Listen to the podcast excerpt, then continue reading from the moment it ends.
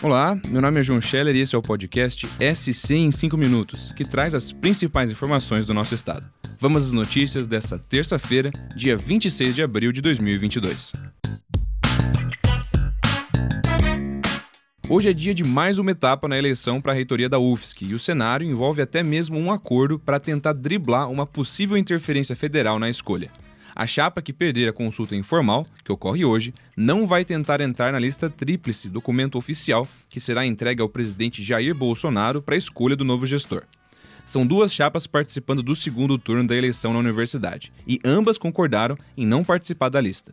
Esse temor tem relação com casos recentes, como o que ocorreu no Instituto Federal de Santa Catarina, o IFSC, em 2020, quando o vencedor da eleição não foi nomeado pelo então ministro da Educação, Abraham Ventraub. A situação se desenrolou por meses até que o reitor indicado pela universidade conseguiu, enfim, assumir o cargo. Outro assunto que movimenta Santa Catarina hoje é uma operação da Polícia Federal e da Receita, que cumpre 22 mandados de busca e apreensão e investigação sobre movimentações irregulares no mercado de câmbio em Santa Catarina. Sete municípios do estado têm pessoas e empresas envolvidas no caso: Florianópolis, São José, Criciúma, Garopaba, Imbituba, Uruçanga e Itajaí, com investigados sob suspeita de terem cometido crimes de operação ilegal de câmbio, evasão de divisas, lavagem de dinheiro e organização criminosa. A apuração partiu da suspeita da existência de uma organização criminosa com sede em Garopaba, após o COAF desconfiar da movimentação financeira de uma casa de câmbio por lá. Mesmo com faturamento anual de cerca de 7 milhões de reais, ela girou, entre 2013 e 2019, quantia superior a 1 bilhão de reais. E segue mobilizando policiais a caçada pelo motorista responsável por atropelar e matar o policial militar rodoviário Alexandre Maciel. O cabo trabalhava na SC 108 em Massaranduba, quando foi atingido por um foragido da justiça. Ele não resistiu aos ferimentos e morreu naquela mesma noite, no último domingo, dia 24. Desde então, uma força-tarefa tenta encontrar o autor do atropelamento. As buscas são por terra e ar, com apoio do helicóptero Águia da PM e do BOP.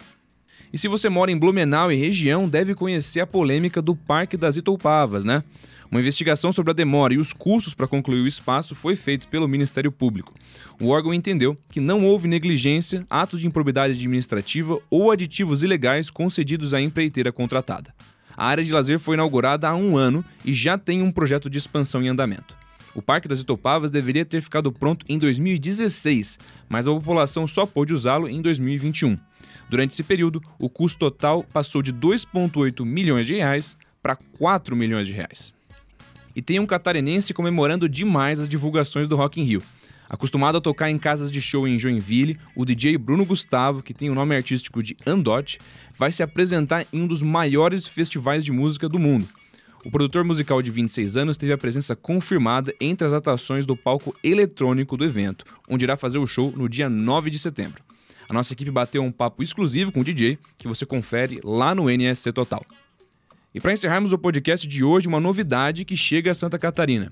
O Beto Carreiro World vai receber a primeira área temática Nerf do mundo.